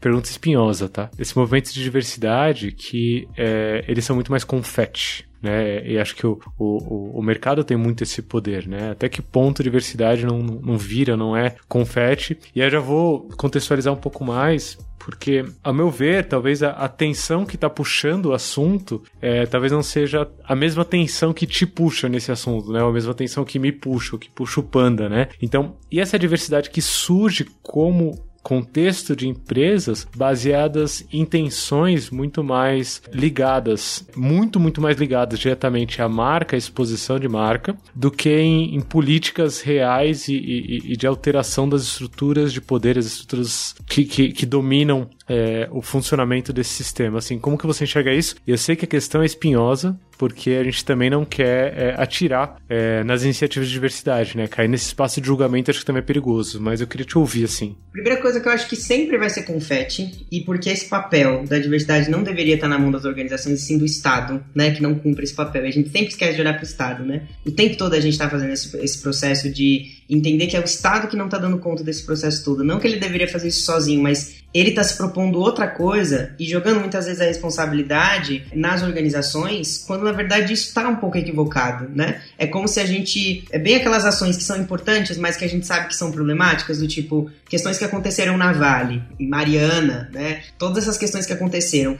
Quem se organizou para resolver muitas vezes ali o problema local das pessoas foram outras pessoas quando na verdade era o Estado quem deveria estar dando essa resposta, né? E a gente fica ali tão de mãos atadas, né? E, claro, o Estado vai dar outras respostas, mas a primeira instância quem sempre aparece não é o Estado. E eu acho que a gente não pode perder isso de vista, né? Eu, eu por exemplo, não acredito no Estado, eu acho que o Estado ele deveria ter, ficar cada vez mais exposto na sua fragilidade, porque ele é um sistema completamente frágil, não funciona para as pessoas, né? E me parece que quanto mais frágil ele fica, mais a gente se propõe a pensar outra coisa no lugar. É, então, nesse sentido, a gente que, acho que a gente deveria olhar para esse cenário dessa forma, do tipo, por que, que a gente não está olhando para o Estado, por que, que ele continua nesse limbo que ele está há tantos anos, é, e a gente está colocando cada vez mais a responsabilidade na mão da Pralênula. O que está escrito aí? Transcender e incluir, né? Transcender e incluir. É isso, assim, o Estado ele está deixando de cumprir uma função muito importante e a gente está cada vez mais cobrando isso das organizações, o que eu não acho um problema. Mas o problema, é, o problema me parece a gente só cobre, começar a cobrar as organizações e esquecer que isso também deveria ser papel do Estado, né? O Estado faz isso de um jeito muito precário,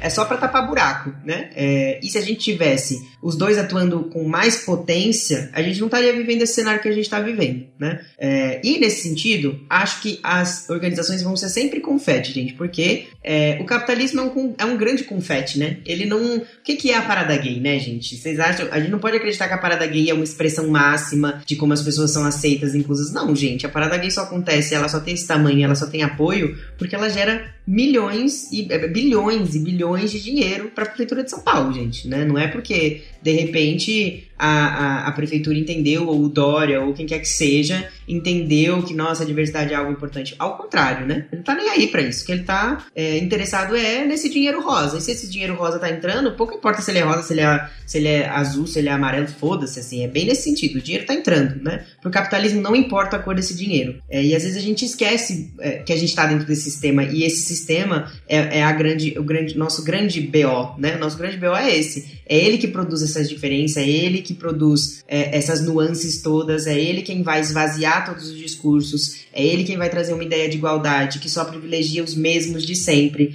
é ele quem vai dar essa noção de que a gente precisa ocupar algum topo, quando na verdade é o topo quem deveria ser destruído, porque a gente não precisa disputar o topo, a gente não, tá, não deveria estar tá disputando o topo, né? Mas o capitalismo fica fomentando isso daí, fomentando a meritocracia, fomentando que é as nossas individualidades que vão ser preponderantes a, a, a qualquer estrutura sistêmica. Então acho que a gente tem que olhar para isso com, com a, a, a, perversidade que isso merece, assim, né? Porque é um sistema que se reinventa o tempo inteiro. E é uma máquina que está muito bem azeitada, né? Quando você viu, ela está se ajustando de novo e a gente perdeu o bonde, né? E ela já comprou a gente e a gente fala, nossa, que legal, e a gente esquece de olhar para outras coisas, né? Então eu sou o cara que vai sempre olhar para essas estruturas. O que eu acho também é que, muito na pegada do Tolkien, assim, deixa o confete vir, gente. Quanto mais confete, melhor, né? E o lance é, a gente não tá inconsciente diante desse confete, assim, de entender que esse confete vai nos beneficiar ali momentaneamente, mas é que essa é entrada que vai precisar produzir a mudança estrutural, né? Então a gente tem que estar consciente de não, de alguma maneira, se conformar. A gente tem que ser inconforme, ser, ser bem é, inconformado diante do sistema, porque ele nunca vai é, é, ele, nunca vai dar o que, a, o que a gente precisa, né? A gente que vai ter que tomar de assalto, né? Ele sempre o que ele concede pra gente é, são pequenas partes que ele entende ali que não vai danificar o todo. E a gente tem que pegar essas pequenas partes também, porque não adianta essa rebeldia do tipo, não quero essa parte. Vamos tomar esses pedaços que estão sendo dados, mas a partir do momento que a gente tá pegando esses pedaços, é contaminar todo o resto, né? Então, tem uma situação que eu gosto de contar aqui sobre a K21, inclusive, não sei se a Fer tá aí, a Fernanda Magalhães, eu gosto muito de contar essa história, porque a gente foi fazer um treinamento, né? É, eu fui participar, na verdade, de um treinamento de RH ágil, e aí, por eu estar tá lá, né? Acho que o, Bocater, a Fê ali, tinha uma outra pessoa também que estava trabalhando na WBrain, que a, a Laide, e aí a gente começou a falar sobre diversidade porque esse tema começou a surgir, assim. Não é uma estrutura ali da, do treinamento de RH ágil, é, mas como a gente estava ali naquela sessão, o Bocater aprovou a oportunidade e falou: Meu, dá um espaço aqui pra vocês falarem sobre isso e tal. E aí o feedback que a gente recebeu foi que, e de pessoas que não estavam esperando isso, né? E porque não foi programado, obviamente, é de que a gente perdeu muito tempo falando sobre diversidade, né? E aí ficou, eu fiquei com essa informação aqui na cabeça, caraca, né? Como que a pessoa consegue fazer uma desconexão tão grande de RH, que tá falando de pessoas, né? De gente, é, e achar que a diversidade é uma perca de tempo, né? E aí a gente ficou, eu e a Laíde lá se batendo, pensando, foi para casa com esse engodo, né? Porque é um engodo muito grande se ouvir isso, como vários outros são, né? E voltamos com uma proposta do tipo, não vamos deixar de falar, né? Porque talvez o, a ideia, né? Se fosse outras pessoas, talvez, ah, não, vamos colocar isso dentro do, dentro do armário, vamos parar de falar sobre isso, vamos criar um treinamento só de diversidade, né? Ao contrário, a gente não, não, criou um treinamento de diversidade, mas diluiu, pulverizou o negócio ali, né? Para que as pessoas não percebessem mais. E aí deu super certo. E eu fui na Fernanda, e a, e a ideia, a, a, a, história é justamente essa, né? A gente foi conversando com a Fernanda, explicando para ela qual era o movimento, pra, fazendo ela entender. A gente pegou um boomerang que tem aqui na K21, que é de uma coisa muito específica para diversidade, começou a soltá-la nos decks, né? Muito sutilmente, assim, né? Para ela lembrar de falar, para ela lembrar de ter uma outra postura, de falar de outro jeito. E aí, quando não, ela me trouxe um relato que para mim é isso, assim, é quando a gente dá o um match, sabe? Ela falou assim: Nossa, B, depois de ter essas conversas com vocês e tal, eu tava numa semana, inclusive quando a gente conversou, de precisar fechar a escola pro meu filho, né? É, mudar meu filho de escola e tal. E o filho dela nem é uma pessoa que tem nenhuma demanda específica, né? Mas ela se deu conta que a escola que ela tava, que ela tava vendo pro filho dela não tinha sequer um elevador ou uma rampa. E aí ela questionou e falou assim: puxa, é, por que nessa escola não tem uma rampa, não tem um elevador, né? Como é que fica pessoas que têm uma mobilidade outra, né? Não digo nem reduzida, uma outra mobilidade, né? Que a gente tem a sensação de falar que ou é deficiência ou é mobilidade reduzida, que eu acho uma puta bobagem, né? Porque não é que alguém tem uma, uma, uma mobilidade reduzida ou uma deficiência, né? É a gente que não consegue lidar com essa diferença e fica inventando esses nomes porco, né? O nome é porco. Ninguém tem uma mobilidade reduzida, né? As pessoas têm outra mobilidade. Você é que tá reduzido na sua concepção de, de mobilidade, né? Mas enfim. E aí ela se pergun perguntou isso pra diretora e a diretora ficou com aquela cara amarela, né? Do tipo, ah, eu nunca tinha pensado sobre isso e tal. Então é isso, assim, a, a, a diversidade para mim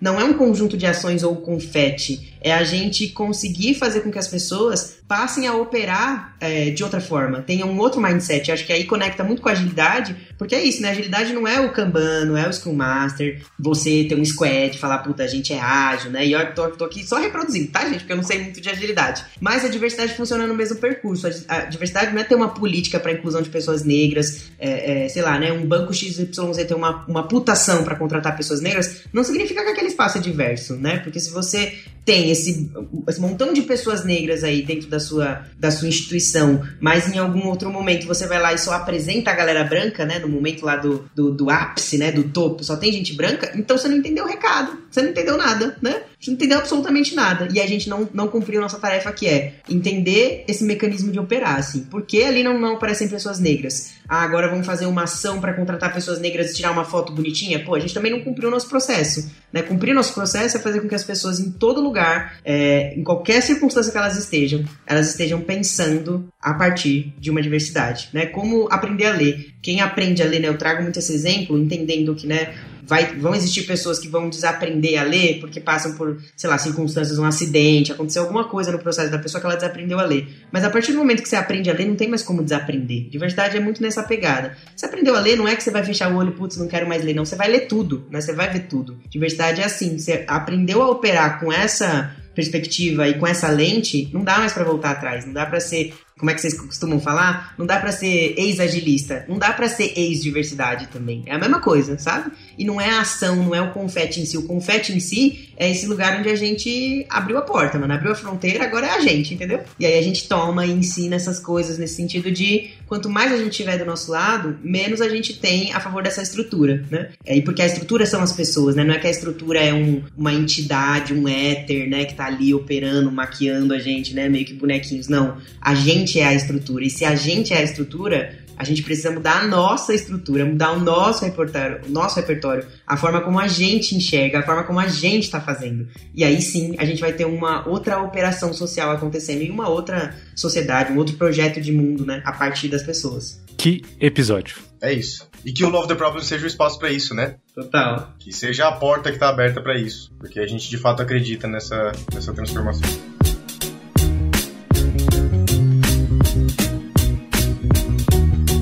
Genial, genial, genial. Panda, me, me sinto obrigado a dar o recadinho aqui, os recadinhos recorrentes, que é, se você quiser conhecer mais o Bernardo, adicionar ele nas redes sociais, deixar feedback pra ele, Por favor. k21.link barra love the problem, já tá aí na tela, temos tela hoje aqui, quem tá vendo ao vivo, né? Quem não viu ao vivo, não viu, perdeu a gente aqui ao vivo, é uma pena, mas k21.link barra love the problem, entra lá, é, deixa o feedback pro Bernardo, adiciona eles nas redes sociais, segue aí, é, segue o... Vai ter que deixar agora, Ber, lá no nosso backstage, k21.link barra love the problem também, a página do seu time, campeão inclusive, vi lá no Instagram esses dias. Ah, é, nossa, essa parte do time a gente nem falou, né? Aí, Deveria. tá vendo? Dá- Dá pra ser um episódio inteiro só sobre, sobre futebol. Futebol trans aí que. sabe? Outros futebols, né? Outros futebols. Outras possibilidades de futebol. Assim como outra sociedade, pra tudo tem o outro, É né? o outro. E fica a porta aberta aqui, Ber. Você já sabe disso, já te digo há muito tempo. Mas agora você já entrou, né? Já passou da porta aqui no Love the Problem. Então, sinta-se à vontade sempre que quiser gravar episódio, quiser puxar qualquer tema. é, estamos aí. Entrei pelo seu rádio, tomei e você nem viu. Literalmente, literalmente. É, a produção também passando aqui no ponto, mais recadinhos, Panda. Quais são os outros, os outros recadinhos aqui que a gente tem? É, é, segue a gente aqui no YouTube. A gente tá ao vivo aqui no YouTube. segue a gente, ativa o sininho. No Spotify também tem a opção de seguir. No seu agregador de podcast favorito também tem a opção de seguir aí, segue nós. Tem o sininho no Spotify agora também, pra você receber notificação sempre que sair um episódio novo. É, Product Play, aí ó, K21 lançando um streaming é, de conteúdos sobre produtos digitais aí, ó. É, conteúdos foda sobre produtos digitais. Procura lá no Instagram, K21 Global, é, ou no arroba Love the Problem no Instagram. Segue a gente. Product Play tá vindo aí muito forte. É, algum recadinho que eu tenho esquecido, Panda? Eu tenho, eu tenho alguns. Eu tenho alguns. Tem o salve. Salve, salve. É salve do episódio 100. Quem ficou no salve do episódio 100, Panda? Quem ficou? Jéssica Ferrari mandou um salve aqui, ó. Manda um salve pra todas as mulheres fantásticas da Steph e das mulheres agilistas. Então aí, ó, um salve da Jéssica Ferrari pra galera das mulheres agilistas. E a Cristina Franco mandou aqui, ó, um salve pra turma do Love the Problem. Aê, é a gente aqui, é nós. É, que é sensacional. E um salve para o Wesley Pereira, que me recomendou esse podcast. Ouvi o primeiro episódio e nunca mais larguei. Ouço de manhã enquanto escovo o cabelo. Aí, ó. Aí, ó. Bom dia pra você. É isso, é. Bom dia. Bom dia. Bom dia pra você. Então é isso aí. Temos esses, esses salves aqui. Muito bom. Tem aqui, Panda, ó, no, no card do episódio 100, né, que você deixou ali, ó, descubra aqui e tal. Jéssica Alves também comentou, já falou que tava com roupa de ir, veio mesmo aqui, comentou, interagiu durante o episódio. Veio mesmo. É, e a Angela Freitas também deixou um sorrisinho aqui pra gente. K21.link barra Love the Problem, interage com a gente, ó. Lucas tá falando aqui é, que ouve quando lava a louça também, ó. Força aí, ó. Eu fico enrolando pra lavar a louça. Produtivo ele, hein? Produtivo. Eu fico enrolando pra ouvir mais tempo também, ó. Muito bom, muito bom. E tem o seguinte: esse é um episódio. É, é todo recheado de coisas especiais, né, gente? E é o episódio 100. É um episódio que celebra no mês que a gente tá aqui fazendo dois anos de Love the Problem.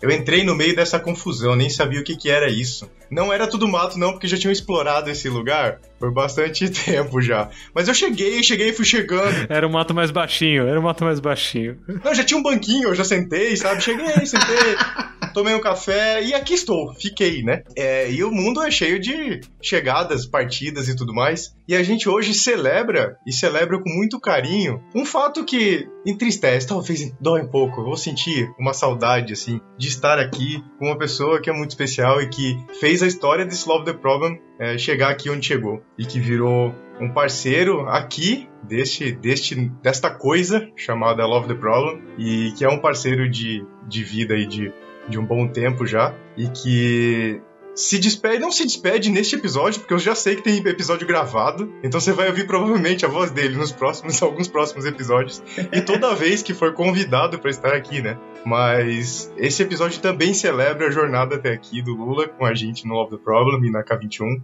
e eu acho que esse é um marco importante pra gente colocar aqui, porque é uma, par uma partida celebrada, né? Uma partida comemorada. É uma, é uma partida que carrega corações, né? Que enche os corações e que talvez esvazie um pouquinho, mas é que deixa o seu pedacinho, né? Deixa a sua marca e tudo mais. E a galera do chat já tá se acabando, mas se prepara, porque algumas pessoas resolveram deixar um recado para você, Lula.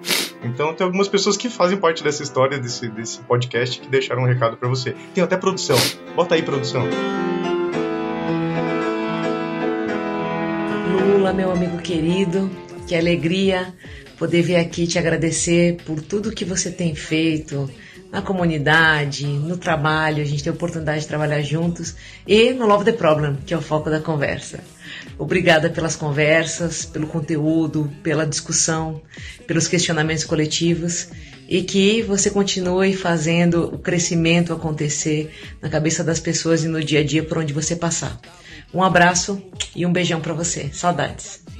Oi Lula, bom, fiquei sabendo que você vai sair da K21, consequentemente do Love the Problem.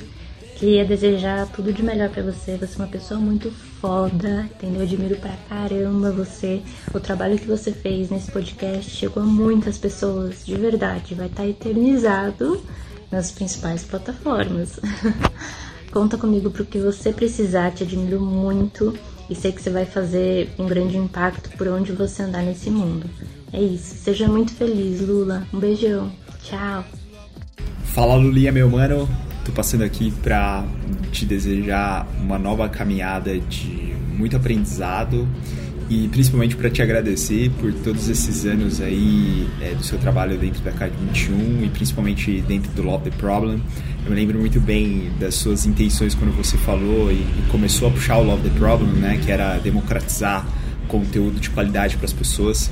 Eu acho que é muito bacana ver todo esse desenvolvimento e, e, todo esse impacto que o Love the Problem teve na vida das pessoas e, e o quanto é, o podcast em si ele acabou sendo importante para engajar, para compartilhar conhecimento, para fazer com que as pessoas elas é, se sentissem mais próximas aí de fontes de conteúdo de qualidade e isso é muito reflexo da, do seu ato de liderança de puxar isso. Tenho muito orgulho de de alguma forma dividir essa, essa parte dessa caminhada sua é, dentro da K21 contigo e, de novo, te desejar o, um, melhor desse mundo, assim, você continue levando essa sua luz tão forte, tão presente é, agora para novos espaços e com, com, continuando sempre com esse coração e com as intenções no lugar, porque eu acho que elas valem muito e o Love the Problem é mais uma dessas, dessas sementes que você está deixando aí. Forte abraço, meu querido. Fique bem e nos vemos em breve. Oi, meu bem. Que bom que a gente gravou esses dois episódios juntos. A gente já trocou tanto, né? Mas esses ficaram guardados para a posteridade. Quero te dizer que sorte é de quem vai poder trabalhar contigo todo dia nessa nova fase, vai poder trocar contigo sempre. Sorte deles. É, que você cresça muito, que seja cada dia melhor que o outro. Te adoro muito, muito, muito. Obrigada por tudo. Um beijo. Oi Lula, Cindy aqui. Eu tô triste e feliz, talvez, de gravar esse vídeo, não sei ainda, tô sentindo. É, obrigada por todos esses anos de Love the Problem, por todo o trabalho na comunidade que você fez, por sempre ser uma pessoa muito acessível e deixar portas abertas para feedbacks e tudo mais. Então, obrigada, continue assim, tamo junto e muitos, muitos raps, muitas comidinhas veganas para nós. É um ombro para chorar depois do fim do mundo. É isso aí. Boa sorte. Boa sorte. Vou lançar a braba aqui, hein? Vou lançar a braba aqui, que é, já falei pra Lula. Vou deixar aqui registrado agora. Não acho que precisamos perder Lula. Acho que Lula deveria continuar vinculado e desvinculado ao mesmo tempo. Mas fica aí a braba, né? Porque eu acho que é uma coisa tão enriquecedora que independe da K21 até. Vou deixar aí, né, a braba, porque acho que a gente não precisa se dividir. É, entendo é, os motivos pelos quais a gente caminha desse jeito, mas fiquem, fico muito me questionando se precisa, né, se a gente não consegue produzir outra coisa no lugar. De uma saída. O tio já falou, Beira, a cada dois meses eu sou obrigado aí. Tem uma multa se eu não gravar um episódio. É um jeito, é um jeito, né? É um jeito. Eu fui, pego desprevenido aqui. O Lula vai embora, mas ele tem a chave da casa, entende? Então tá aqui, ó, essa... É, tem que ter, gente. É só abrir a porta, é só abrir a porta e chegar. Então, Exato. Isso, isso nunca vai ser uma barreira, nunca vai ser restrição, né? A porta vai estar sempre, sempre aberta. Eu acho que é muito, é muito K21 isso. Eu não tava preparado pra isso, né? Pra mim já tava acabando o episódio mesmo. Tipo, acabou, acabou, acabou, acabou. Mas é muito K21 isso, né? Acho que eu ouvi uma, alguma frase algum dia, assim, de, de alguém falando que você conhece a, a empresa não quando você chega, né? Quando você sai, que você conhece a, a verdade, assim. E coração muito quente, assim, né? De, de ouvir tudo isso, de ver tudo isso. É, o Rafa mesmo falou, acho que uma das intenções do Love the Problem era democratizar conteúdo de qualidade. Conteúdo de qualidade ele não parte só de dentro da K21, né? A K21 tem muito conteúdo de qualidade, é muito, muito bom, assim. Aprendi demais, mas é, o conteúdo de qualidade ele tá no ecossistema, né?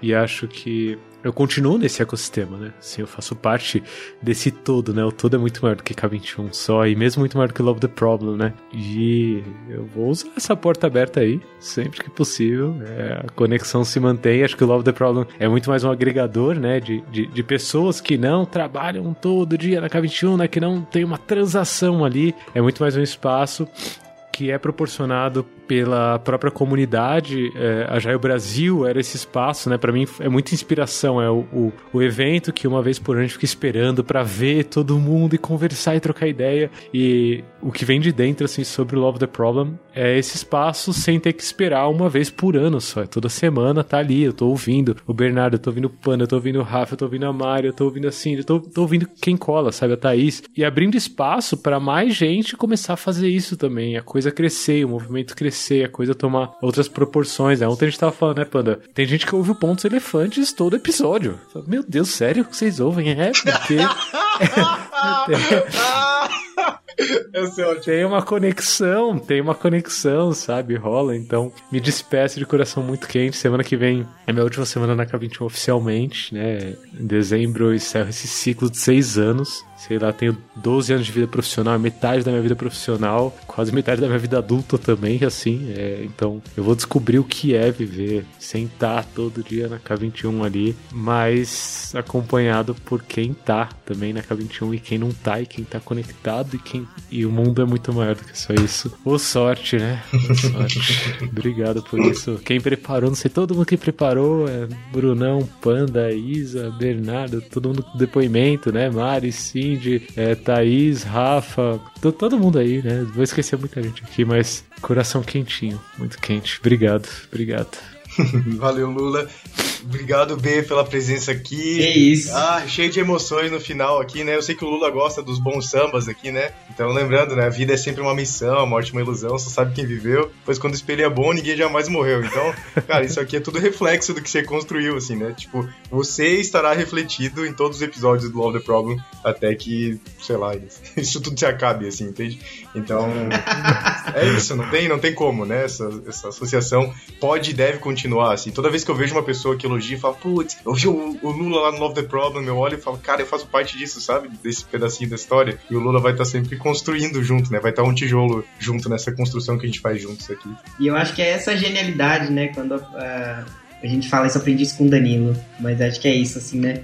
A nossa inutilidade nos lugares é, fala muito mais sobre o que a gente conseguiu do que qualquer outra coisa, né? Sentido de, porra, velho, o Lula não vai estar tá aqui, vai estar tá aqui sempre quando ele quiser, mas a ausência dele não quer dizer ausência, né? Isso. Quer dizer só a presença. É, é o contrário, é isso, é isso. É isso. É isso.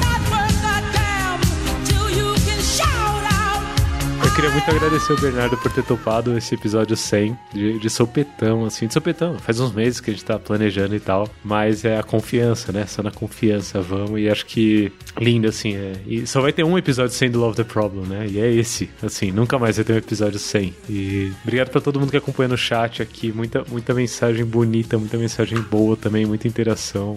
E é isso. E só gente foda nesse chat, né? Rafinha. Gente foda. Pesado, né? Vai cair o YouTube. YouTube. Vai cair. Renan, tio, e só a gente foda. Aqui nos Raquel. bastidores também, Isa, Brunão, mó galera, Raquelzinha, Loren, a Naive por aí também, só a gente foda só. Ô, Panda, eu descobri que foi, foi o Eduardo. Eduardo Romero é o ouvinte do Pontes inteiro aí.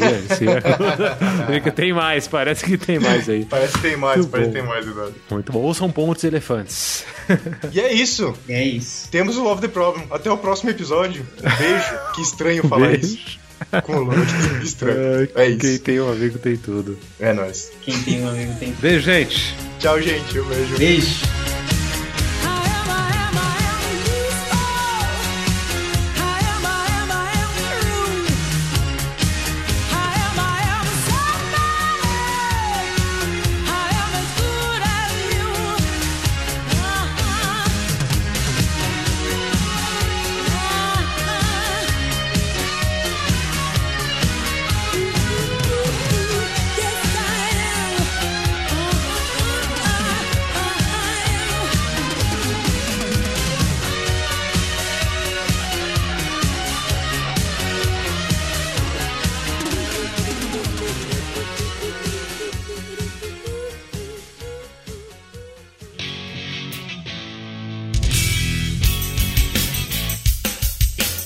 Este foi mais um episódio do Love the Problem, o podcast oficial da K21. Se você curtiu, compartilhe, inscreva-se no seu agregador de podcasts favoritos e espalhe conhecimento por aí. Procure por Love the Problem nas redes sociais e deixe seu comentário ou sugestões. Até o próximo!